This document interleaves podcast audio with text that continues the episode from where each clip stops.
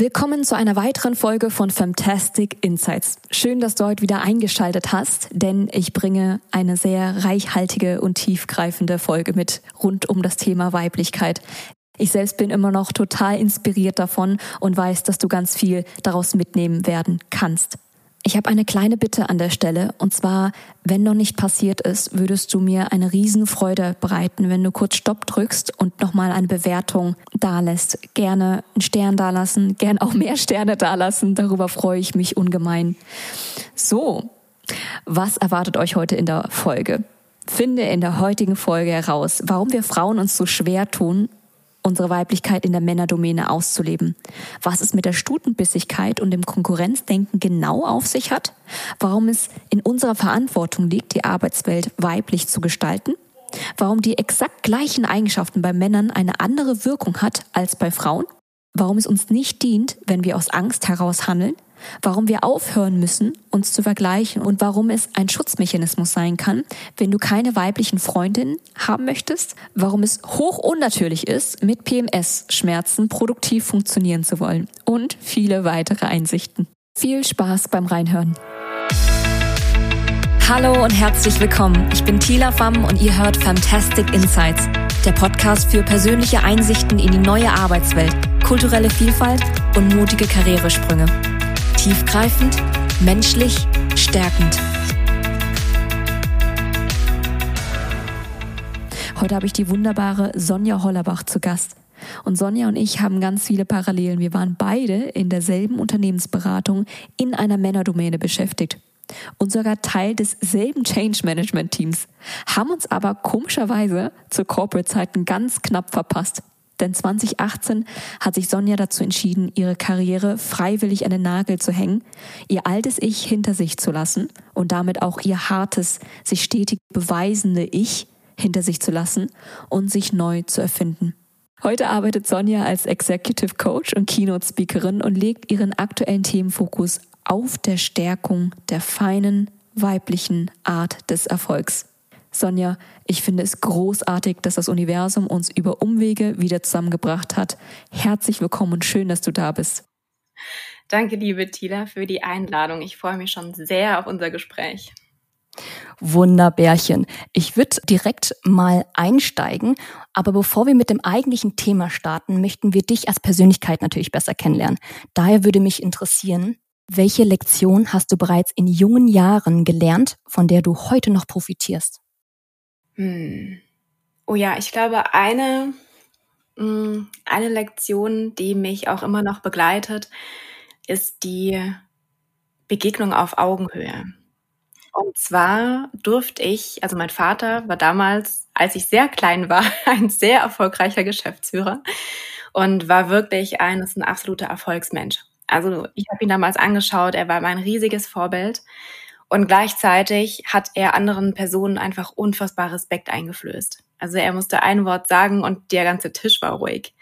Und ich als Kind durfte einfach kennenlernen, dass das, dass mein Papa auch nur eine Person ist mit ganz normalen menschlichen Schwächen, menschlichen Ängsten, so vielen Menschlichkeiten, obwohl er diese hohe Position hat, dass ich lernen durfte, dass unabhängig von der Position, dass du trotzdem zu jeder Zeit mit einer Person Augenhöhe herstellen kannst. Auch wie schön. Das heißt, das, was man sich ja manchmal als mentales Konstrukt in so ein Meeting reinnimmt, zu sagen, stell dir einfach vor, diese ganzen hohen Tiere werden in Unterhose, hast du tagtäglich zu Hause erlebt. Dieser krasser Typ ist mein Vater, er hat dieselben Probleme. Ja, er ist, also er ist auch nur eine Brezel mit Butter zum Beispiel. ne? Also er ist jetzt nicht irgendwie was, ähm, was nicht von dieser Welt wäre. Also er ist ein ganz, er geht auch aufs Klo und so, ist ein ganz normaler Mensch. Und Sonja, du hattest ja einen sicheren Job in der Unternehmensberatung und auch Titel, hast Stärke und Härte ausgestrahlt. Mhm. Warum hast du alles hingeschmissen und dich neu erfunden? Es gab bei mir damals so einen Moment in meinem Leben und heute würde ich sagen, dass das Universum angeklopft hat, um meine Seele daran zu erinnern, dass sie für einen anderen Weg hier ist. Vor, muss ich noch dazu sagen, wirklich, wenn ich mich jetzt so sprechen gehört hätte vor vier, fünf Jahren, ich hätte mich selber, ich hätte mir selber nicht zugehört. Ich hätte gedacht, was redet ihr denn da für ein Mist? Von wegen hier Universum um Seele. Ich bin hier, um zu leisten auf dieser Welt. Ja. Und dieses Leisten, und ich habe überall geleistet, in der Managementberatung, im Sport, ich habe überall mein Bestes gegeben und hat überall versucht, mich selber auszulaugen. Ich dachte, wenn ich mich selber auslauge, ist es ein Zeichen dafür, wie hart ich es mir beweisen kann und wie wertvoll ich bin. Und ich habe es so weit getrieben, dass ich, ich würde sagen, im Burnout gelandet bin. Damals bin ich bin nie zum Arzt gegangen, ähm, weil es war damals noch nicht so ein großes Wort. Das war 2014, 2015. Und ich habe einfach gemerkt, dass es so nicht weitergeht. Moment, das war 2016, genau. Und ich lag wirklich im Bett, ich konnte morgens, ich hatte keine Motivation aufzustehen, ich hatte keine gute Laune mehr. Und wer, wer mich heute kennt, oder du hast mich ja auch im Vorgespräch kennengelernt, ich bin so eine gute Launefee. Ich habe zu jeder Zeit gute Laune, habe ein mega gutes Mindset, bin immer positiv gelaunt und steckt die Welt da draußen an, wie so, ein, wie so ein Licht, was Funken sprüht. Und von dem war einfach nichts mehr übrig, gar nichts mehr. Und dann wusste ich, ich muss was ändern. Und es gab für mich nur ein paar Optionen. Entweder ich gehe in die, in die Industrie oder ich mache meinen Doktor. Und du hast dich für den Doktor entschieden? Ich habe mich für den Doktor entschieden, weil ich wusste, in der Industrie wird es mir langweilig, weil wenn du einmal in der Beratung warst, dann weißt du, oh, es ist halt so viel Neues, bekommst du auf keiner anderen Stelle auf einmal. Ja, ich habe mich für den Doktor entschieden und es war auch so spannend, weil mir das Universum direkt gezeigt hat, dass es die richtige Entscheidung ist.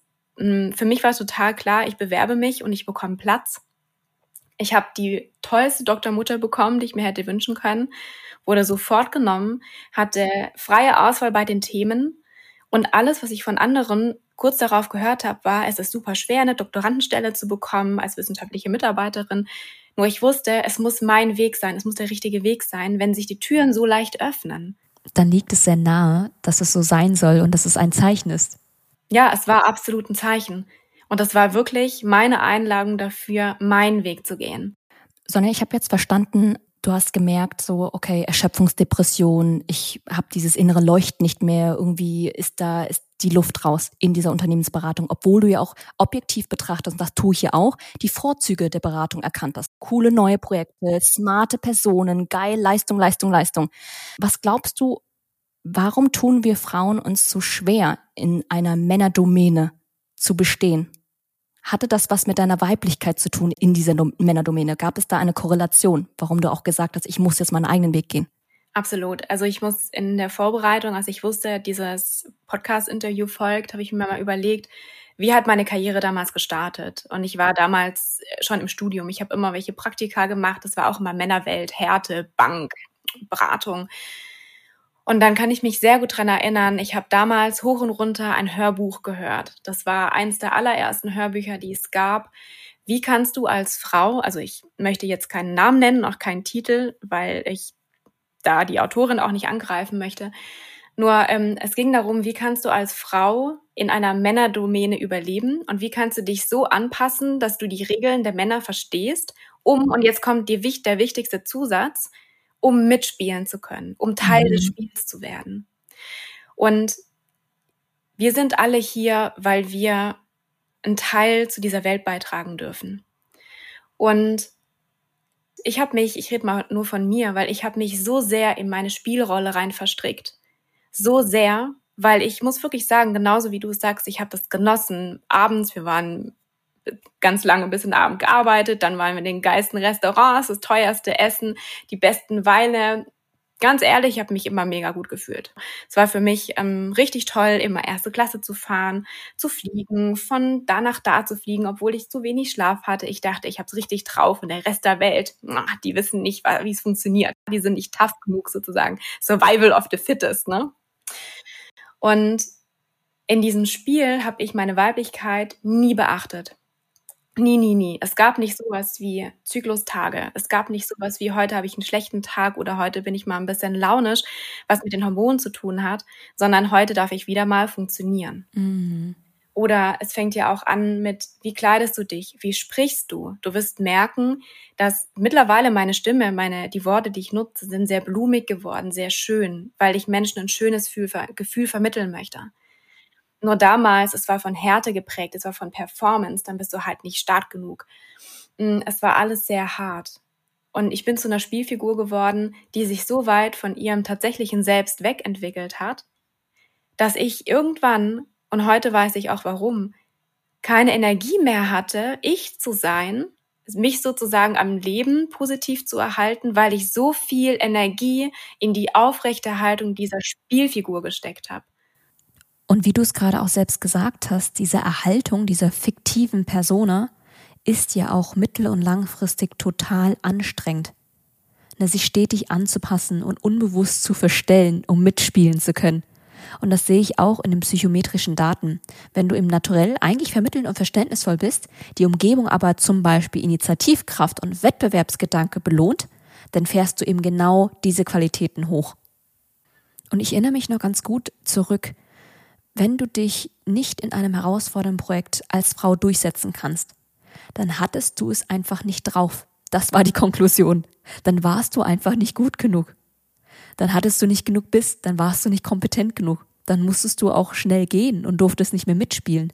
Und diese Angst der Ausgrenzung ist total groß. Ne? Denn gerade als Frau, wenn du auch noch eine Minderheit in einer Männerdomäne darstellst, und für mich als Vietnamesin und Arbeiterkind und all diese sozialen Identitäten, die ich mitbringe, ich wollte ja auch als junger Mensch dazugehören. Das war ja ein Urbedürfnis von mir. Ja, super. Und ich habe ähm, heute Morgen war ich mit einer Freundin frühstücken und da ist mir das nochmal so bewusst geworden, weil im Gespräch meinte ich, oder manchmal denke ich beim Sprechen, und da kam mir der Gedanke, ich habe die ganze Zeit versucht, mich an meine männlichen Kollegen anzupassen, weil ich dachte, that's the way how it works. Und was ich nicht verstanden habe, und das ist ja in, lässt sich übertragen auf jede Situation, sobald ich versuche, mich anzupassen, bedeutet es, dass ich denke, dass ich weniger wert bin. Das heißt, ich setze mich ja eine Stufe runter, weil das, woran ich mich anpassen möchte, scheint sich ja mehr zu lohnen, scheint ja mehr Wahrheit zu sein, scheint ja richtiger zu sein als das, was ich bin. Und das stimmt natürlich nicht. Und ich frage mich, warum glauben wir das denn? Und wenn ich mal darüber nachdenke, warum glauben wir das denn, dann muss das ja was mit unserer Erziehung und Sozialisierung zu tun haben. Denn wenn wir mal ganz ehrlich sind, welche Frau hatte denn wirklich mal das Privileg gehabt, als Mädchen einfach nur zu sein? Und genau so gut genug zu sein? So mein Survival-Mechanism war immer schon anpassen, anpassen, sich verstellen und gucken, wie man dann dazugehört und reinpasst. Und was ja dann noch hinzukommt, ist ja diese Scham. Denn so zu sein, wie man ist, ist ja irgendwie nicht gut genug. Also entsteht ja auch so eine Ablehnung. Ne, wir bekommen ja klares Feedback, was gern gesehen wird und was nicht gern gesehen wird. Und das gleiche auch in der Wirtschaft und im Beruf. Was wird gern gesehen, was wird incentiviert und was weniger. Und wenn wir in einer Männerdomäne sind und in der Unternehmensberatung geht's heiß her, da ist es kompetitiv, logisch bis kaltlogisch, weißt du, faktenorientiert, durchsetzungsstark, initiativ ohne Ende, super Qualitäten. Ich möchte das gar nicht werten an der Stelle, aber die Frage ist, wie passe ich da rein? Wie stark muss ich meine Qualitäten hochfahren, damit ich mitspielen kann? Und was kostet mich das? Ja, und ich finde das so spannend, jetzt gerade als du das erzählst, kommen mir nämlich so Situationen, weil ich habe immer ähm, dadurch, dass ich meistens die Einzige war, also die einzige Change-Vertreterin in so riesigen Projekten, hatte ich immer direkten Kontakt meistens zum Personalvorstand, mhm. also zum CHRO. Und ich hatte immer, ich war immer diejenige, die am schnellsten Draht zu diesen Personen hatte, egal ob jetzt männlich oder weiblich. Und ich kann mich noch so gut dran erinnern, das war mal ein Projekt, wir mussten eine kurze Videobotschaft aufnehmen und ich hatte den Vorstand vor mir. Und es war das allererste Mal, dass er zu mir kam und meinte, okay, Sonja, coach mich bitte. Oha. Sag mir bitte, was kann ich anders machen, weil ich auf deine Meinung vertraue. Ich dachte, wow, okay. Und danach hat sich, ja, wie so eine, wie so eine Freundschaft entwickelt, wo ich gemerkt habe, der ist ein total empathischer Mensch. Und er hat diese Empathie in niemandem anderen gesehen, außer in mir. Und was ich halt auch spannend fand, ich glaube, er hat diese ehrliche Absicht in mir, in meinem Tun gesehen, weil da kein Hintergedanke war. Und das habe ich so, so stark gemerkt auf einer Veranstaltung. Da hat er gesehen, dass es mir nicht gut ging. Ging mir damals auch nicht, weil ich in diesem Transition-Prozess drin war. Und ich hatte das Vertrauen ihm gegenüber, mir das zu sagen, obwohl er mein Kunde war. Und wir haben uns, glaube ich, zwei Stunden unterhalten. Und das Event, musst du dir vorstellen, er war die Person, die im Rampenlicht stand. Nur er hat sich für diese Zeit, für dieses Gespräch mit mir zwei Stunden Zeit genommen. Wir standen mitten im Raum und das war, da war, wie wenn nichts anderes existieren würde. Und mein Kollege, der, muss ich dazu sagen, sehr narzisstisch geprägt war, der viel Aufmerksamkeit wollte, der ist da, glaube ich, eine halbe Stunde um uns rum schlawenzelt und hat überhaupt keine Aufmerksamkeit bekommen. Und habe ich zum allerersten Mal gemerkt, was für eine krasse Stärke das ist, mit dieser weiblichen Empathie rauszugehen und sich da zu trauen, in die Verbindung reinzugehen. Das stelle ich mir als richtig bestärkende Erfahrung vor. Ne, wenn du dich traust, in deiner Weiblichkeit, deiner Empathie, deinem Einfühlungsvermögen rauszugehen und dich als so selbstwirksam zu erleben und ja auch erfolgreich zu erleben, weil offensichtlich hast du ja die Aufmerksamkeit dann bekommen von diesem Star des Abends. Und Sonja, du hast ja gerade auch von weiblicher Empathie gesprochen. Wie würdest du denn für unsere Zuhörer und Zuhörerinnen Weiblichkeit definieren? Was bedeutet das für dich? Also Weiblichkeit hat für mich unfassbar viel, ich arbeite ja so gerne mit Bildern, unfassbar viel damit zu tun, ein Fluss zu sein. Ein Fluss zu sein, der fließt, weil ein Fluss, der möchte nichts erzwingen. Ein Fluss, der sorgt für sich, der fließt, der bezweifelt auch niemals, dass er irgendwann nicht mehr fließen würde, dass er zu wenig Wasser hat, weil er auf sich achtet. Wenn er weiß, da kommt eine Engstelle, dann versucht er nicht mit aller Kraft hm, irgendwo anders sich einen Weg durchzubahnen, sondern er sucht sich die Stellen, die sowieso schon da sind. Was es für mich bedeutet, ist, Energie ist für uns Frauen alles. Wie wir, wie es uns geht, liegt in unserer Hand. Das heißt, wir dürfen lernen, mit diesem Energie, mit unserer Energie hauszuhalten. Wir haben Tage einfach vom Zyklus her, da haben wir mehr Energie, mal weniger Energie. Und jetzt ist es auch so, dass wir diese Energie wunderbar für uns nutzen können. Wunderbar. Das heißt, es gibt Tage, da bin ich mega produktiv, da gibt es Tage, da bin ich eher kreativ, mache ganz viel im Kopf oder es ist einfach manchmal meine Aufgabe zu pausieren.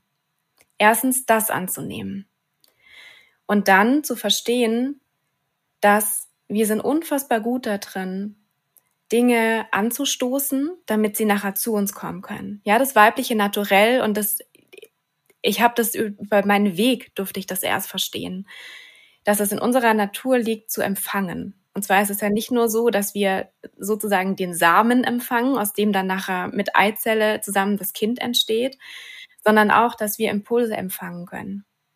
Und um Impulse und Impulse sind in meiner, in meiner Welt das Wertvollste, was wir haben.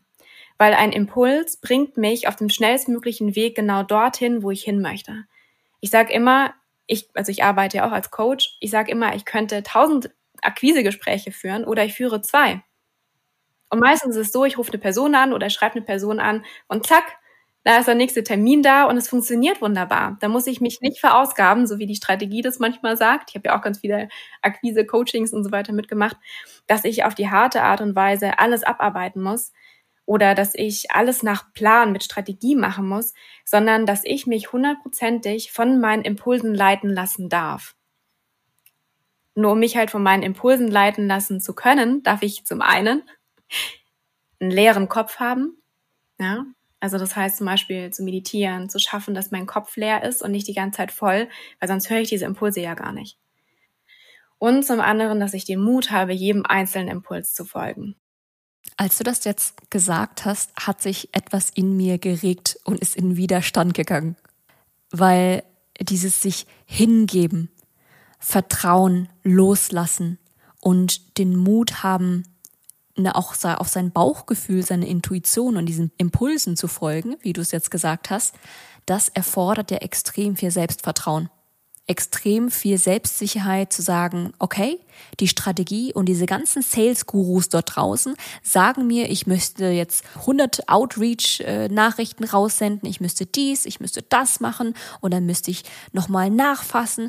Ne, all diese Mechanismen, die man ja kontrollieren kann, beiseite zu schieben und zu sagen, nee, das funktioniert eigentlich für mich nicht als Frau, sondern ich muss mich auf mich wieder beruhen und wieder in den Fluss kommen und deswegen bei mir sein, ruhig sein im Kopf, meinen Kopf leeren, um wieder mich spüren zu können und dann diesen Impulsen folgen zu können. Finde ich total spannend, was du da sagst. Und Sonja, um jetzt den Sprung nochmal zu unseren Zuhörerinnen zu schaffen. Ja, ich glaube, viele Frauen sitzen jetzt da und können an der einen oder anderen Stelle den Kopf nicken und sagen, ja, fühle ich total nach. Was kannst du ihnen mitgeben? Wie können sie sich denn jetzt gerade auch in der Männerdomäne zum Beispiel, authentisch weiblich zeigen? Also authentisch weiblich. Ich würde noch nicht mal versuchen, irgendwie weiblich wirken zu wollen, weil immer wenn du wirken möchtest, heißt es, dass du es noch nicht bist. das heißt, ich würde erstmal, das allererste würde ich, was ich wirklich machen würde, ist, dass du dir, liebe Zuhörerin, ein Vorbild suchst, ein weibliches Vorbild. Und bitte niemanden, der in einem schwarzen Anzug ist, der glatte Kurzhaarschnitt hat, also sozusagen wirklich sehr maskulin geprägt ist, sondern eine Frau, die sich erlaubt, femininer zu sein, gerne lange Haare, gerne, ähm, gerne auch offene Haare zeigt, vielleicht auch sich traut, ein bisschen femininer anzuziehen und dass du sie da mal als Vorbild nimmst und beobachtest, wie sie spricht, welche Worte sie wählt, wie sie in gewissen ähm, in gewissen Situationen auf gewisse Fragen reagiert, dann wirst du diese Ruhe spüren, dieses in sich gesettelt sein, um für dich selber abzuleiten, was davon kannst du noch mehr kultivieren. Weil mein Ansatz ist immer, du darfst zuerst die Sachen in dir werden, bevor du irgendwas, bevor sich irgendwas im Außen veränderst oder bevor du irgendwas im Außen veränderst. Oftmals ist es ja andersrum. Oftmals verändert sich unsere Umgebung und wir dürfen dann innerlich mhm. nachreifen. Und das heißt, was ich bei dir raushöre, ist, ähm, such dir ein, ein Vorbild. Und jetzt ist auch schon die Krux, wenn es keine Vorbilder gibt, was machen wir dann? Gibt's ja. Ich meine, mich gibt's online. ja, Sonja, aber gibt's dich auch in jedem Unternehmen? Ne? Ich meine ja gerade unmittelbar im Unternehmenskontext. Ja. Es gibt tolle, tolle Frauen, die da draußen sind, von denen es Videos gibt so, schau einfach mal auf YouTube. Irgendeine, die dich fasziniert, dass du so ein bisschen schauen kannst, ähm, wo könnte die Reise hingehen. Weil das allererste ist, weißt du, du kommst aus einem Umfeld, wo du versuchst, irg irgendwie, irgendwie zu sein, irgendwie zu wirken. Und jetzt, also das war so mein Weg, ich durfte mich erstmal ganz viel mit mir selber beschäftigen, um reinzuhorchen, was fühlt sich denn für mich überhaupt stimmig an?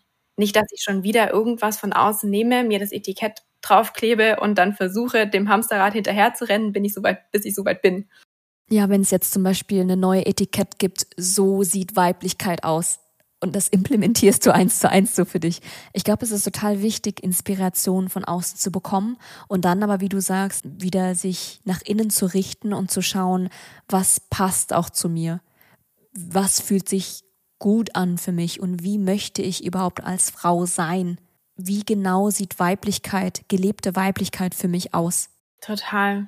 Also ich durfte in den letzten Jahren eine Sache lernen und wenn ich es mal so Revue passieren lasse, dann durfte ich feststellen, ich habe wirklich in den letzten Jahren sehr viel Fokus darauf gelegt, wer möchte ich als Mensch sein. Weil ich damals, und so ehrlich bin ich mit mir, ich war damals einfach unfassbar eingebildet. Ich habe mich als sowas Besseres gefühlt. Ich dachte wirklich, es gibt zwei Welten und ich bin die Oberwelt. Ne? Also ich bin Teil davon. So Nase hoch. Deswegen wusste ich, ich habe da einen sehr weiten Weg zu gehen. Und ich durfte lernen, dass je menschlicher ich geworden bin, je mehr so Wertschätzung, Respekt, Augenhöhe, wohlwollend, immer eine wohlwollende Intention zu haben, je mehr ich da an mir als Mensch gearbeitet habe, egal in welche Situation, meine Werte sind immer gleich geblieben. Egal was, welche Art von Druck kam, ich bin mir immer treu geblieben. Ich bin immer meinen Werten gefolgt. Das heißt, je menschlich erfolgreicher ich wurde, umso erfolgreicher wurde mein ganzes Unternehmen. Ich finde das wirklich großartig, dass du mit so einem Mut und so einer Verletzlichkeit, eine Offenheit über deine Geschichte erzählst, weil es wäre so viel einfacher und das Ego würde es so viel lieber hören, dass man sagt, hey, ich war schon immer cool, ich war schon immer geil, aber sich wirklich in die Augen zu sehen und sich einzugestehen, hey, eigentlich mag ich mich gar nicht, weil der Mensch, der ich war oder der ich gerade bin, lebt nicht die Werte, die mir eigentlich wichtig sind, wie Menschlichkeit auf Augenhöhe, Respekt, Wertschätzung, Wohlwollen. Und ich habe Handlungsbedarf und muss was daran ändern. Und dann aber auch zu sehen, dass diese Transformation, die du durchgehst im Innern, im Außen auch belohnt wird. Ne, die Transformation von einer arroganten, etepetete Consultant, Entschuldigung, dass ich das jetzt so despektierlich sage, hin zu einer nahbaren menschlichen Unternehmerin und der Erfolg kommt dann automatisch. Ist echt schön. Was mich jetzt noch interessieren würde, Sonja, wie haben denn andere Karrierefrauen damals auf dich reagiert? Warst du mit ihnen befreundet? Gab es Konkurrenzdenken? Wie war das? Ja, das ist der Krux. Ich hatte eine einzige Kollegin, mit der ich ein bisschen näher gearbeitet habe. Die war genauso. Ja, ich hatte mit Karrierefrauen zu tun gehabt und das Ding war, ich war damals für viele, weil meine Karriere so schnell war, so steil, weil ich halt ein Vorbild. Das heißt, die haben eher versucht, es mir nachzumachen und haben mich als Maßstab genommen. Deswegen habe ich da leider keinen, leider keinen Vergleich. Weil ich halt dachte, und da muss ich auch wieder so ehrlich sein, mit jemandem anderen wollte ich damals nicht befreundet sein.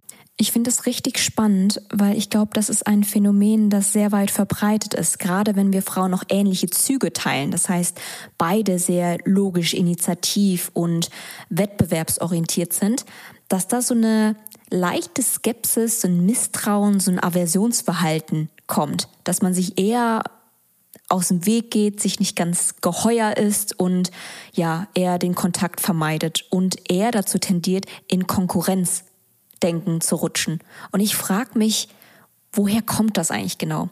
Ich habe dazu eine ganz interessante Studie gesehen. Die nennt sich die Heidi versus Howard Studie. Und in dieser Studie hat man einen Lebenslauf, einen echten Lebenslauf von einer Heidi genommen, die super erfolgreich war und das Probanden gezeigt. Also man hat sowohl rausgelesen, was ist das für eine Personality, was hat sie wie an Erfolg bewirken können und so weiter und so fort. Und der gleiche Lebenslauf wurde einer zweiten Gruppe präsentiert, aber diesmal unter dem Namen Howard. Und das Interessante ist, beide wurden als ebenso gleichermaßen kompetent und erfolgreich bewertet. Aber, jetzt kommt das große Aber, wenn man jetzt gefragt hat, mit wem würdet ihr lieber zusammenarbeiten wollen, kam das Feedback, alle wollten mit Howard zusammenarbeiten, weil er wurde bewundert für seine krassen Erfolge und man empfand ihn als total sympathisch, dass er so assertive und initiativ ist. Auf der anderen Seite wurde Heidi bei den gleichen Attributen, gleichen Erfolgen als zu dominant, zu verbissen, zu egozentrisch und zu unsympathisch wahrgenommen. Das heißt, die gleichen Eigenschaften und das gleiche Verhalten haben nicht die gleiche Wirkung auf Menschen. Was meinst du, woran liegt das und kannst du dir das irgendwie erklären? Also es ist total spannend, weil ich in meiner Doktorarbeit ja doch eine ähnliche Studie gemacht habe. Das Kernthema war Feedback, weil es mich interessiert hat, wie wird denn Feedback wahrgenommen, je nachdem, wie es kommuniziert wird und wem. Weil es gibt in der Forschung, gibt es zwei unterschiedliche Stile zu kommunizieren. Also das eine ist communal, das ist feminin, also sozusagen gemeinsam orientiert, lösungsorientiert, ähm, unterstützend. Wenn ich das auf Feedback übersetze, hier, das ist dein Feedback. Äh, wir brauchen es nicht schönreden. Das Ergebnis hätten wir uns beide besser gewünscht. Jetzt lass uns aber mal schauen, was du von mir brauchst, um da hinzukommen. Und dann gibt's noch die männliche Seite, so mir kommt das Wort, das ähm, wissenschaftliche Wort bestimmt noch. Das ist sehr sehr autokratisch, sehr weisend. Hier von wegen, da hast du nicht performt, das muss nächstes Mal besser werden, das sind deine Sales-Zahlen, hier musst du hin, jetzt krieg mal deine, ne, krieg mal deine Emotionen in den Griff oder jetzt mach mal hier, jetzt leiste mal mehr. Und was ich total spannend fand, Frauen wird dieses, diese Communal Kommunikation zugeordnet, dass sie sehr weich sind. Und meine, meine Hypothese war, dass wenn Frauen weich kommunizieren, weil es ja authentisch ist, Ne? dass das besser aufgefasst wird, weil es ja echt ist. Und während Männer, wenn die in ihrem Stil sehr ähm, autocratic kommunizieren, dass das besser wahrgenommen wird, weil es ja eher Härte mit Männlichkeit verbunden wird. Das Spannende ist, das Ergebnis war ein komplett anderes. Beide Male wurde das Feedback viel besser aufgenommen, wenn es auf diese lösungsorientierte Art und Weise kommuniziert wurde. Das heißt, wenn das Gegenüber mit einbezogen wurde, von wegen, ich weiß, dir geht's wahrscheinlich auch gut, nicht gut mit dem Feedback, lass uns mal bitte schauen, wie wir da gemeinsam eine Lösung finden. Das heißt eher dieses weiblich orientierte, dieses gemeinschaftsorientierte, dass das nicht nur, dass die Feedback-Akzeptanz war höher, die Kompetenz von den Managern wurde höher eingeschätzt, und zwar weiblich sowie männlich. Vertrauenswürdigkeit von den Managern, weiblich sowie männlich, war höher. Und Glaubwürdigkeit. Die Unternehmenswelt ist ja sehr geprägt durch das Patriarchat, ja, durch dieses Männliche, was ja auch so ein bisschen Züge hat von, ich drücke eine Zitrone so lange aus, bis sie leer ist. Und irgendwann ist halt nur noch die Schale da, die ausgedörrt ist, und dann gibt es nichts mehr auszudrücken. Ja, also was ja nicht generell gegen das Männliche spricht, nur wenn du halt auch im Männlichen aus dieser Balance gerätst, rein in diese Macht überkommst, dann gibt's diese Tendenz, dass du versuchst, andere Leute eben auszunutzen. Und das sehe ich ganz viel. Das habe ich damals ganz viel gesehen. Die Zeiten sind vorbei, weil wenn die Zitrone halt nichts mehr hat zum Auspressen und naja, wenn du noch in der Beratung bist, liebe Zuhörenden, dann bist du sozusagen gerade die Zitrone, von der ich spreche. Also ich habe das gemerkt, wenn in, in meiner, ähm, da in, mein, in meinem Burnout, wie das ist, wenn die Zitrone keinen Fruchtsaft mehr hat. You can't pour from an empty cup. Ganz genau. Und deswegen sage ich, äh, selbst wenn Studien das zeigen, ja, weil es gerade noch die Realität ist. Und wie können wir die Realität ändern, indem wir selber vorangehen und ein Beispiel dafür werden, wie es als Frau im Business-Kontext sein kann. Und das ist genau dieses, seitdem ich so sehr im Vertrauen bin, so sehr fein mit mir bin, wie ich bin, mit meiner Weiblichkeit, dass ich mich gegen niemanden beweisen muss, umso mehr werde ich akzeptiert. Weil es für mich okay ist. Richtig schön. Also an alle Zuhörerinnen dort draußen, wir Frauen dürfen die neue Arbeitswelt mitgestalten und uns nicht nur anpassen. Und dafür ist es aber wichtig, dass wir unsere Weiblichkeit akzeptieren lernen und auch mit einbringen lernen, uns trauen, das mit einzubringen. Sonja, ich würde dich aber an der Stelle auch gern nochmal challengen. Denn in dieser Episode haben wir auch eine Schublade geöffnet. Denn wir sagen, Weiblichkeit ist weich, ist wie ein Fluss mit all den Attributen wie Empathie und Teamorientierung. Und wenn du wie Heidi zu hart bist, dann bedeutet das ja im Umkehrschluss, bist du nicht authentisch. Musst du dich wieder zurückentwickeln oder zurück zu dir und deiner Weiblichkeit finden. Ja. Statistisch betrachtet würde ich dir auch zustimmen, denn statistisch betrachtet sind mehr Frauen menschenorientiert. Das heißt, sie haben diese Qualitäten, diese Präferenz in sich. Und statistisch betrachtet sind Männer auch ergebnisorientierter. Das heißt, nach, dem Big Five, nach dem Disk, sehr rot, rot-grün sagt man dazu. Das sind ja aber am Ende des Tages auch nur Statistiken. Und gerade in der Persönlichkeitsbetrachtung haben wir immer beides in uns. Was ist denn mit Frauen, die sich total wohlfühlen in diesen maskulinen Eigenschaften und sich total authentisch selbstwirksam erleben? Also jeder von uns und jeder von uns hat ja männliche und weibliche Eigenschaften. Und wir sind dann voll in unserer Kraft, wenn wir in unserer Mitte sind. Weil wenn wir alles, was im Balance ist, das heißt, wenn du dir eine Waage anschaust, wann braucht die Waage am wenigsten Kraft? Dann, wenn sie im vollkommenen Gleichgewicht ist. Sobald eine Seite weiter unten ist, ist es unausgewogen. Ja, da hat eine Seite braucht wieder mehr Kraft, um wieder hochzukommen oder mh, mm, das sich wieder einzupendeln. Das heißt, selbst ich arbeite ja immer noch im Unternehmenskontext. Ja, also auch mit sehr ja, machthabenden Frauen, machthabenden Männern, auch gerne in die Richtung Selbstermächtigung anstatt Macht über oder andere ermächtigend.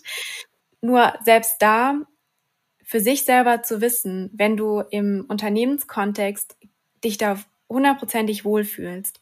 Ich finde es immer sehr wichtig, ehrlich hinzuschauen. Wo hast du diesen Ausgleich? Wo kannst du deine weiblichen Aspekte leben?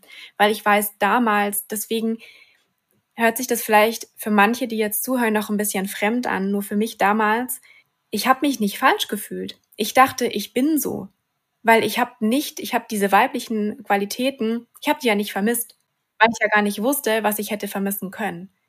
Heute weiß ich, wie viel leichter es ist, hm, wie viel mehr ich ich bin, wie viel, wie viel weniger Energie ich in irgendwas reinstecken muss und wie viel leichter die Sachen zu mir kommen, und wie viel mehr ich einfach auf alles vertrauen kann, anstatt mich irgendwo durchbeißen zu müssen. Das heißt, da schau mal ganz, ganz ehrlich hin, ob, wenn du sagst, dieses Männliche gefällt mir, aber ja, vielleicht ist es eine Trotzhaltung, auch mal dann reinzuhorchen, mit was nährt dich denn dieses Männliche? Hattest du überhaupt mal weibliche Vorbilder, die du wertvoll fandest, wo du denkst, es lohnt sich da mal hinzuschauen?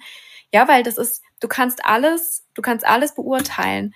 Mm, nur dieses Urteil finde ich erst dann valide, wenn du diese andere Seite wirklich mal ausgekostet hast, wenn du dich mal in der anderen Seite ausprobiert hast. Weil solange du das nicht gemacht hast, kennst du ja nur deine Seite. Und ich stehe jetzt heute auf der anderen Seite und schaue die kleine Sanja an und denke mir, gut, dass ich mich getraut hat, diese Schritte zu gehen, weil ich damals auch nicht das Gefühl hatte, dass mir was fehlt oder dass es mir schlecht geht. Ich hatte bis vor einer Weile auch viel mehr männliche Freunde als weibliche und habe dann festgestellt, uh, jetzt scheint sich mein Thema Weiblichkeit wirklich sehr gedreht zu haben, weil auf einmal waren diese männlichen Freunde komplett uninteressant für mich, weil ich in mir was gelöst habe, weshalb ich diese männlichen Bewunderung oder Aufmerksamkeit halt nicht mehr gebraucht habe. Das heißt, da ist ja irgendeine Resonanz in mir, die das noch genährt hat. Also auch, dass du da mal ganz ehrlich mit dir bist. Das heißt, die Offenheit mitzubringen, dass es da noch eine andere Seite, vielleicht eine ungelebte Seite in dir stecken könnte, die so ein bisschen zum Vorschein kommen wollen würde. Ja. Ich habe jetzt noch so einen zweiten Aspekt mitgebracht, ähm, Sonja, oder ich würde gerne noch mal so ein bisschen das Problem mit dir beleuchten. Yes. Wir haben jetzt viel darüber gesprochen, okay, was es ist, Weiblichkeit, wie man so ein bisschen dahin kommt.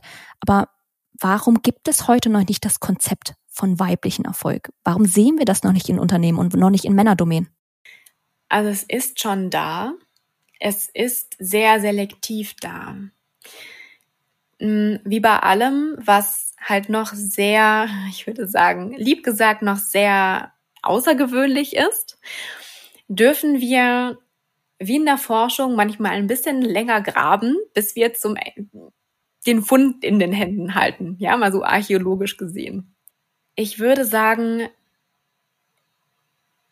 ganz oft, so sehe ich das zumindest, nehmen wir die Realität so wahr von dem, was wir im Außen sehen. Und wir vergessen manchmal, dass wir und vor allem wir Frauen, dass wir wirkliche Schöpferinnen sind. Weil wenn ich mir das vorstelle, als ich damals gestartet bin mit meiner Karriere, ganz ehrlich, ich wollte meinen Bachelor machen und wollte so viel Geld verdienen, dass ich ein Pferd haben kann und das war's. Und dann habe ich gesehen, was alles möglich ist. Und dann habe ich mich ein paar Mal entschieden, auf dieser Wegkreuzung eine andere Richtung zu nehmen und habe mir immer vorgestellt, wie ich es gerne haben möchte. Und ich bin immer genau dort gelandet, wo ich es haben möchte. Und jeder hat zu mir gesagt, das gibt's nicht, Sonja, das geht nicht, weil es macht noch keine andere. Ja, nur ich habe es in meinem Kopf gehabt und ich wusste, dass es so geht. Das heißt, ich habe es mir kreiert, ich habe es mir erschaffen. Und wir sind einfach unfassbar geprägt durch das Patriarchat, was die letzten 100 Jahre war. Es war super männlich geprägt. Der Krieg war männlich. Der ganze Businessaufbau von wegen Struktur mit dem Machtgefälle, es ist sehr männlich. Ich meine, wenn wir überlegen, wie, wie sind wir denn incentiviert? Indem wir ma mehr Macht bekommen. Ja, also es ist ja ganz oft so der Fall, warum Personen Führungspositionen einnehmen, weil sie Macht überhaben.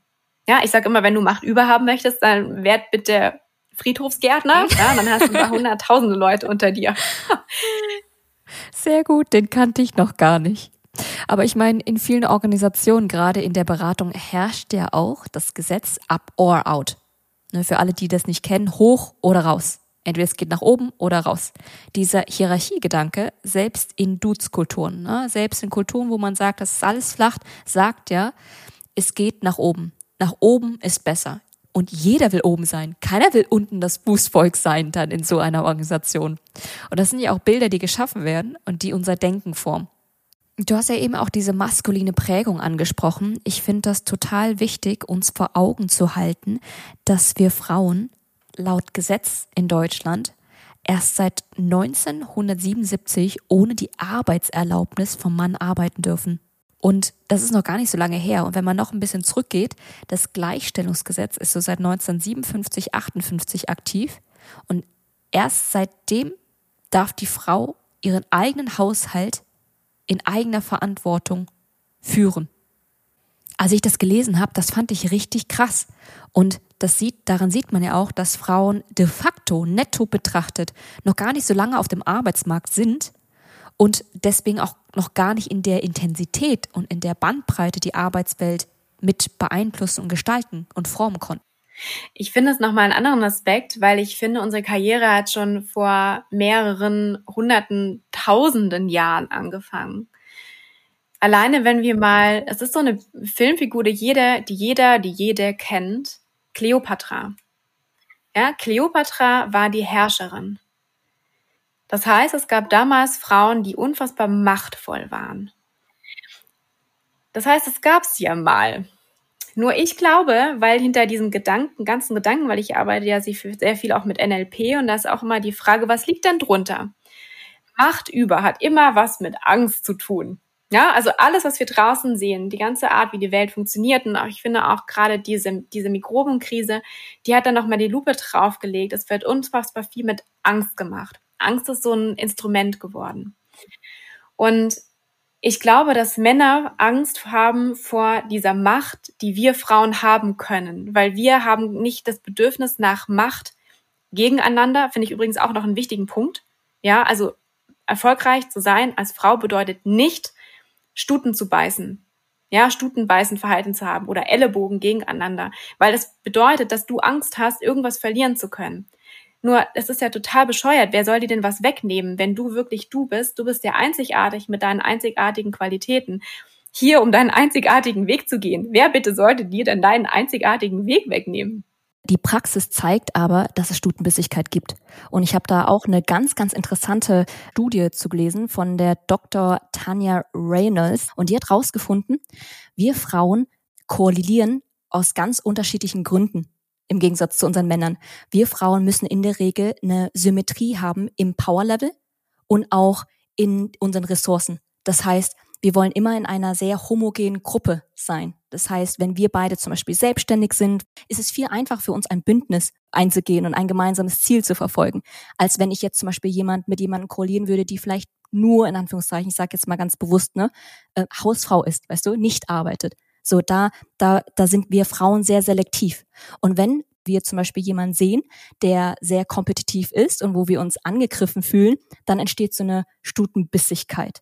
Ja, und gleichzeitig, ich bin so ein Mensch, ich challenge immer gerne was, weil auch da die Wissenschaft, die zeigt ja nur, was jetzt schon da ist. Und ich finde, der Zustand, den wir jetzt schon haben, der ist, der ist für mich an, an sich viel zu viel Wettbewerb noch in der Luft weil wir denken, dass es so funktioniert, ja, dieses Survival of the Fittest, wo ich mir denke, naja, ich glaube, die, die Zeiten sind vorbei, ja, also dafür gibt's mittlerweile auch genügend Medikamente, wenn wir das mal so auf ähm, gesundheitlicher Ebene sehen, wo es ja eigentlich herkommt. Deswegen, ich glaube, da ist es einfach ganz, ganz wichtig, bei sich selber hinzuschauen, warum mache ich das denn? Ja, weil, weil da liegt wirklich, es gibt zwei Grundemotionen, entweder Angst oder Liebe agiere ich jetzt aus der Liebe heraus oder agiere ich aus der Angst heraus? Und ich habe das ja selber so wahrgenommen. Ähm, und ich habe damals aus der Angst heraus reagiert, weil ich wirklich dachte, was, wenn die andere Person dann stärker wird? Nur das ist ja auch gleichzeitig genau dieser, dieser Krux, weil wie wollen wir ein starkes Netzwerk aufbauen? Und generell ist es so, dass Männer aus Machtgründen, ja, ähm, hier von wegen Vetternwirtschaft, ist ja auch ein männliches Wort. Mm. sind ja mhm. Vettern und nicht Cousinenwirtschaft. Also das Wort ist ja schon irgendwie entstanden. Ähm, warum, also warum bauen wir keine starken Netzwerke auf? Weil wir, solange wir in diesem Gegeneinander Konkurrenzdenken sind, das überhaupt gar nicht können. Anstatt, und da geht ja auch so meine Vision hin, dass wir uns viel mehr dabei unterstützen, gerade auch mal, wenn es schwierig mhm. ist, weil es ist, ja, es ist gerade Pionierinnenarbeit. Es ist gerade kein Eislecken, sondern es ist wirklich gerade, ich gehe da raus mit meiner Schaufel und ich bahne mir meinen Weg und es ist völlig okay, wenn ich da mal umfall und denke, oh mein Gott, es geht nicht weiter. Nur, dass du da ein mega starkes Netzwerk hinter dir hast, was dich hält. Ja. Oder dass du deine Tools hast, in deinem Unterbewusstsein zu arbeiten, um deine Ängste aufzulösen, um deine Muster zu erkennen, um krass stabil in dir selber zu sein, um dann diesen Weg voranschreiten zu können. Und das halt langfristig in, in Verbindung mit anderen wunderbaren Frauen, die auf die diesen Gemeinschaftssinn vorantreiben. Mhm. ist genau dieses. Es ist noch nicht da, deswegen dürfen wir es erschaffen. Ich finde das wirklich wertvoll, was du gerade sagst. Und wenn ich mal ganz ehrlich mit mir selbst bin, dann muss ich auch eingestehen, bevor ich dich eingeladen habe, habe ich kurz so einen Gedanken gehabt, hm, ist es wirklich so eine gute Idee, eine andere selbstständige Frau in den Podcast einzuladen, die auch noch dieselbe Industrie bedient, dieselben Leistungen auch bringt. Also kurz dieser Konkurrenzgedanke kam hoch und mir hat es total geholfen und vielleicht ja auch unseren Zuhörerinnen, mich wieder zurückzunehmen, mal tief durchzuatmen, mich dabei bei diesem Gedanken zu ertappen und mich nach meinem Motiv zu fragen zu sagen, hey, aus was für einer Quelle kommt das? Woher kommt das gerade? Und was für eine Angst habe ich gerade auch? Ne, dann kam eben auch dann schnell die Erkenntnis, okay, Angst, etwas zu verlieren, Angst, zu kurz zu kommen. Und Angst, dass andere Frauen einem etwas streitig machen könnten, weil man ja auch irgendwo Negativerfahrungen gemacht hat. Und was dann passiert ist, nur wir selbst können uns transformieren und uns aktiv entscheiden zu sagen, nein, wir gehen nicht dem Impuls des Mangels und der Angst nach, sondern, sondern uns daran zu erinnern, es gibt genug auf der Welt. Es gibt genug Erfolg für alle auf der Welt. Der Kuchen ist auch groß genug für alle Frauen und alle Menschen. Und wenn du der einen Person hilfst, was passiert? Vielleicht nicht kurzfristig spürbar, aber mittel- oder langfristig, über Umwege, kommt es zu dir zurück und vertraue auch darauf, dass es zurückkommt. Es kommt immer zurück. Es ist das karmische Gesetz. Es ist immer so. Und ich finde das total interessant, ähm, weil zum Beispiel die Freundin, mit der ich mich vorhin getroffen habe, ist eine frisch gebackene Mama. Und wir haben außer Pferde, haben wir keine Gemeinsamkeit. Ja, wir sind zusammen im Stall, daher kennen wir uns. Und es war total, es war total schön, weil sie mir andere Sichtweisen gezeigt hat wo ich gemerkt habe, hui, da bin ich ja selber noch mit Scheuklappen unterwegs. Nur da meinte sie, naja, Sonja, wenn ich dich, auch wenn ich dich anschaue, da gibt's ja von Kopf bis Fuß gibt Sachen, auf die ich neidisch sein könnte, auf deinen Intellekt, auf das, was du anhast, auf deinen tollen Stil, wie du dein Unternehmen mhm. führst und so weiter und so fort. Nur ganz ehrlich, warum sollte sollt ich das machen? Du bist so ein toller Mensch. Und wenn ich gerne wissen möchte, wie du Sachen machst, dann frage ich dich einfach. Du bist ein krasses Vorbild für mich. Wo ich mir denke, ja, genau, das ist auch meine Art zu denken wenn ich eine Frau treffe, die ich mega schön angezogen finde, dann sage ich ihr das. Und wenn es mich interessiert, woher sie ihre tollen Klamotten herbekommt, dann frage ich sie das. Ich meine, es ist doch genau das, was ich selber bei meinen Mentorinnen oder warum ich mich bei meinen Mentorinnen Coaches eingebucht habe, weil die an einem Punkt waren, wo ich gerne hin wollte war Inspiration für mich. Warum soll ich denn da in Konkurrenzkampf gehen? Da lerne ich ja nichts. Da mache ich mich ja nur selber klein, weil das ja gleichzeitig bedeutet, ich stelle die Person eine Stufe über mich. Weil mit Neid oder so versuchst du ja nur die andere Person an, an dem Schein, an dem Glanz von der anderen Person zu kratzen. Das bedeutet, du musst ja kratzen. Voll. Und erschweren kommt dazu, dass wir Frauen uns ja auch gerne vergleichen. Und es wird immer dann problematisch, wenn wir aus einem geringen und fragilen Selbstwertgefühl heraus nach dem Vergleich eine Wertaussage über uns selbst ableiten. Was meine ich damit? Ein bestes Beispiel, ich könnte mich jetzt mit dir vergleichen und sagen, wow, Sonja, dein Bis Business läuft so viel besser als meins und du bist so viel charmanter als ich. Und nach dem Vergleich fühle ich mich elendig. Ein anderes Beispiel wäre, ich versuche dich in den Dreck zu ziehen und Fehler bei dir zu suchen, weil ich so intimidated von dir bin. Das heißt, ich sage, ach, du bist eh so arrogant und ich wette, du bist gar nicht so erfolgreich, wie du meinst, damit ich mich besser fühle. Und in beiden Fällen haben wir eben eine Wertaussage abgeleitet. Und ich glaube, es ist super wichtig, dass wir uns dabei ertappen und uns davon distanzieren, dass wir diese inneren Spielchen und Gespräche und Konflikte, die wir auch im Kopf mit uns selbst führen, unterbrechen, weil es uns nicht dient es hält einen so zurück. Und ich habe da ein Beispiel dabei. Ähm, eine Person hat mir neulich im Gespräch erzählt, sie hat selber auch noch einen sehr großen männlichen Freundeskreis, weil sie dieses Vergleichen-Thema mit Männern nicht hat. Das heißt, in ihr ist dieses, Vergleiches, dieses Vergleichen-Thema mit anderen Frauen so groß, dass sie sich schon, bevor sie sich mit irgendeiner Frau trifft, auch einer Freundin trifft, dass ihr ähm, ihr Mechanismus, ihr Sabotageprogramm, was sie in sich hat, dass sie sich minderwertig fühlt dieser Person gegenüber, so groß ist, dass ihr Unterbewusstsein ihr verklickert, du hast überhaupt keine Lust auf dieses Treffen, sag's am besten ab. Nur es ist total komisch, weil immer, wenn wir uns dann zum Beispiel in dem Fall sehen, freut sie sich, ist ein mega tolles Gespräch, wir sitzen da drei, vier Stunden und das mache ich nur, ich habe nur nährende Gespräche. Bei anderen Gesprächen bin ich ja sofort wieder raus. Das ist ein mega tolles Gespräch ja, was sie mir da spiegelt. Und dann sagt sie mir, das hat sie bei sich entdeckt. Deswegen hat sie so wenig tolle weibliche Freundschaften. Das heißt, auch das, wo wir vorhin waren mit, ich fühle mich aber wohl in meinem männlichen Umfeld. Ja, es kann auch einfach ein Schutzmechanismus sein von deinem Unterbewusstsein, weil du halt vielleicht das Vergleichen liebst.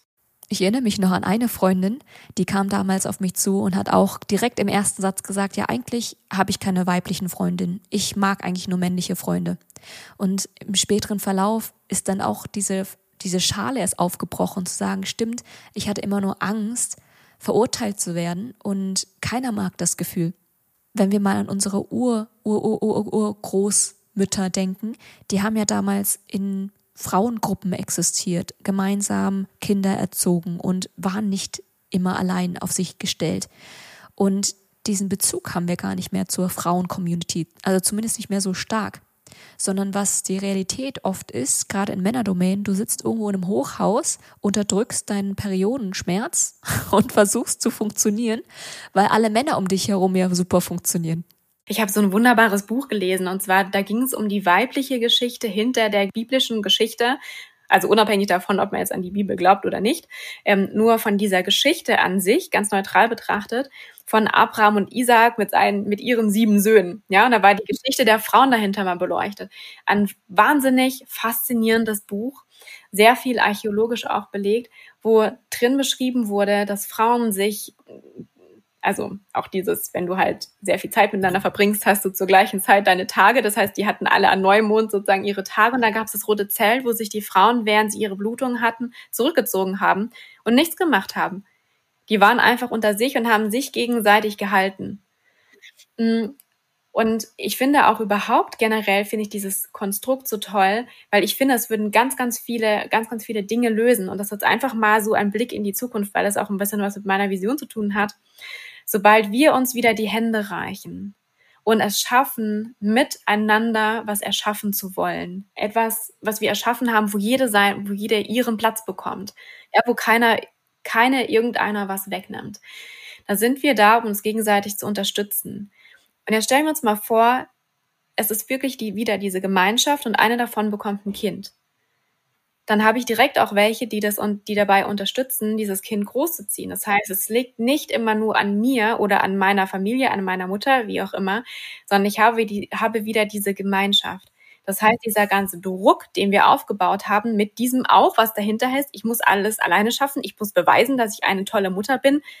Wenn du dieses Beweisen aus der Gleichung rausnimmst, wenn du dir auch keinen Vergleich mehr dort setzt, was bedeutet es, erfolgreich zu sein, eine Karrierefrau zu sein? Was bedeutet es, gute Mutter zu sein, sondern hinzu, wo kann ich mir all die Ressourcen nehmen, wo kann ich Synergien, Gemeinsamkeiten schaffen, mir mit anderen Menschen die Hand geben, dass es für mich, dass ich mir ein System kreiere, dass es für mich leichter wird.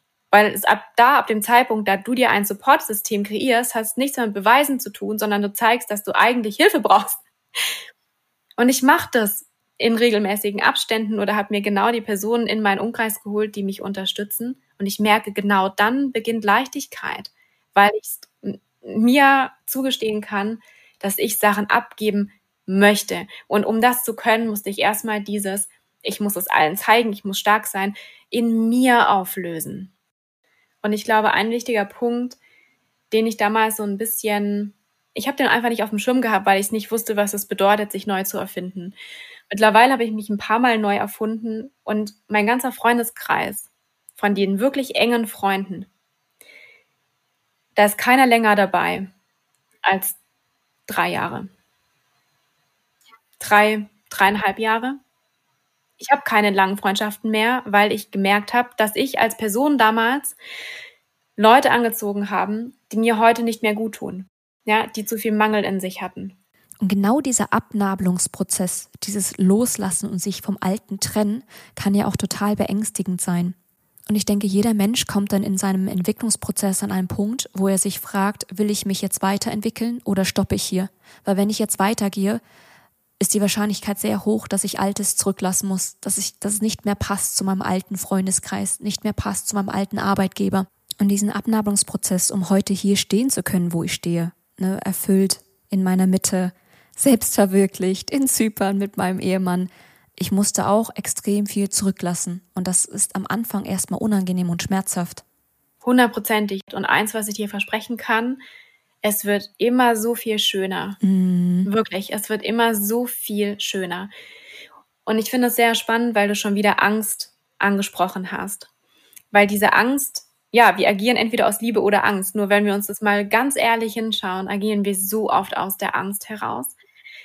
Überleg mal, wenn die Angst dich zurückhält, zum Beispiel dich zu verändern, weil du denkst, dein Freundeskreis könnte sich nicht mit verändern, dann wirst du immer, immer, immer, immer in dieser Wolke, in dieser Ungewissheit sein, was wäre, wenn ich den Mut gehabt hätte. Und ich ich trainiere das ganz regelmäßig, auch wenn ich auf Reisen bin. Ich bin ja ganz auf dem Backpack irgendwo in der Pampa unterwegs und frage mich dann auch, wenn ich das jetzt nicht machen würde, wenn ich merke, dass die Angst vorbeikommt. Ich rede jetzt nicht von der Angst, springen von den 300 Meter Berg ohne Fallschirm oder irgendwas. Nein, sondern von dieser Angst spreche jetzt diese Person an und frage nach oder gehe ich da jetzt allein auf Tour oder nicht, ja? Und dann frage ich mich immer ganz ehrlich, würde ich mich jetzt, würde ich mir den Hintern beißen, wenn ich es nicht gemacht hätte, weil ich wusste, ich traue mich nicht. Und jedes Mal, wenn ich da ehrlich zu mir bin und dann kommt ein Ja raus, dann mache ich's. Und es hat sich bisher jedes Mal gelohnt. Jedes Mal. Absolut, weil Mut sich auch immer lohnt. Also es ist einer meiner höchsten Werte, Sonja. Mut lohnt sich immer. Und selbst wenn wir vor total beängstigenden Entscheidungen stehen, wir können uns ja immer wieder erden und uns fragen, willst du auf ein mutiges und aufregendes, lebhaftes Leben zurückblicken oder möchtest du auf eins zurückblicken, wo du nicht weißt, was hätte sein können, wo du auf Reue zurückblickst, wo du auf unausgeschöpftes Potenzial zurückblickst? Ja, und ich frage mich einfach immer, weil die Angst wird ja immer kleiner. Ich meine, wenn ich das überlege, jetzt standen bei mir schon wieder ein paar große Entscheidungen an und ich dachte, okay, ich mach's einfach. Und es war nicht immer so leicht, sondern es war, weil ich jetzt weiß, tada, es passiert nichts. Es ist wirklich alles möglich. Und wenn du dich einfach traust, ähm, große Schritte zu gehen, groß zu denken, dann öffnen sich dir Türen. Und es wäre so schade, dass du durch diese Türen, die du dir selber kreiert hast, nicht durchgehst, weil du Angst hast. Und diese Angst, die kannst du in dir auflösen oder halt indem du diesen Weg ein paar Mal gehst. Mut ist ja genau dann weiterzugehen, obwohl du Angst hast. Ich bin ganz bei dir. Um jetzt auch so den Schluss zu finden, was würdest du sagen, wie können denn unsere männlichen Kollegen uns dabei unterstützen, mehr Weiblichkeit in uns zu integrieren und auszuleben? Also von der männlichen Seite erstmal die Offenheit, dass es auch anders geht. Die Offenheit darüber, ich glaube, es ist vielen Männlichen überhaupt gar nicht bewusst, wo wir uns, und ich spreche jetzt von wir, weil wir damals auch in der Beratung waren, wo wir uns anpassen. Weißt du, wir dürfen uns manche Sachen erstmal bewusst werden, ganz viel zu hinterfragen. Und dann stellt vielleicht selbst der männliche Kollege die Frage, hä, und warum, und warum passt du dich da an? Ja, ich weiß nicht, ich dachte, das macht man so. Ja, ich weiß nicht, ich mache das auch nur so. Also um da mehr in, ähm, um da ins Gespräch reinzukommen. Und ich habe wunder, wunder, wunderbare männliche Executives, mit denen ich mich regelmäßig austausche, die halt auch sehr empathisch sind, die den Menschen in den Mittelpunkt stellen und die auch Raum dafür geben, über sowas zu sprechen. Das heißt, ihr braucht keine Angst haben, dass der Raum nicht dafür da ist, sondern ihr dürft ihn euch einfordern. Ich war in der Strategieberatung, deswegen weiß ich, wie wichtig Strategie ist. Gleichzeitig weiß ich jetzt mittlerweile, dass, ähm, dass das Bauchgefühl hat einfach Weisheit. Weißt du, weil Strategie ist Wissheit, Wissen. Nur innere Weisheit ist immer mächtiger, weil innere Weisheit hat das große Ganze im Blick. Es ist vorausschauend, es hat alles, es hat das ganze Wissen von unseren Ahnen, von dem, was in der Zukunft passiert. Es ist einfach viel mächtiger als irgendwelche Strategie, irgendwelches angelernte Wissen. Wir Frauen sind unfassbar intuitiv. Wir treffen genau die richtigen Entscheidungen. Manchmal habe ich eine Entscheidung, wo ich denke, wow, das ist eine krasse Entscheidung. Ich treffe sie mal, sie fühlt sich gut an. Eine Woche später weiß ich dann warum. Ja, und manchmal, ja, frage ich mich dann selber am Abend, warum hast du das gemacht? Gut, es wird schon richtig sein. Und da uns Frauen mehr Raum zu geben, dass wir uns ausprobieren dürfen. Und gleichzeitig auch, es ist nicht die Aufgabe von irgendjemand sonst, dir Raum zu geben. Es ist deine einzige Aufgabe für dich alleine, dir den Raum zu nehmen. Ganz wichtig. Das ist so wichtig, was du sagst. Ich würde das gerne nochmal betonen, weil ja, es stimmt.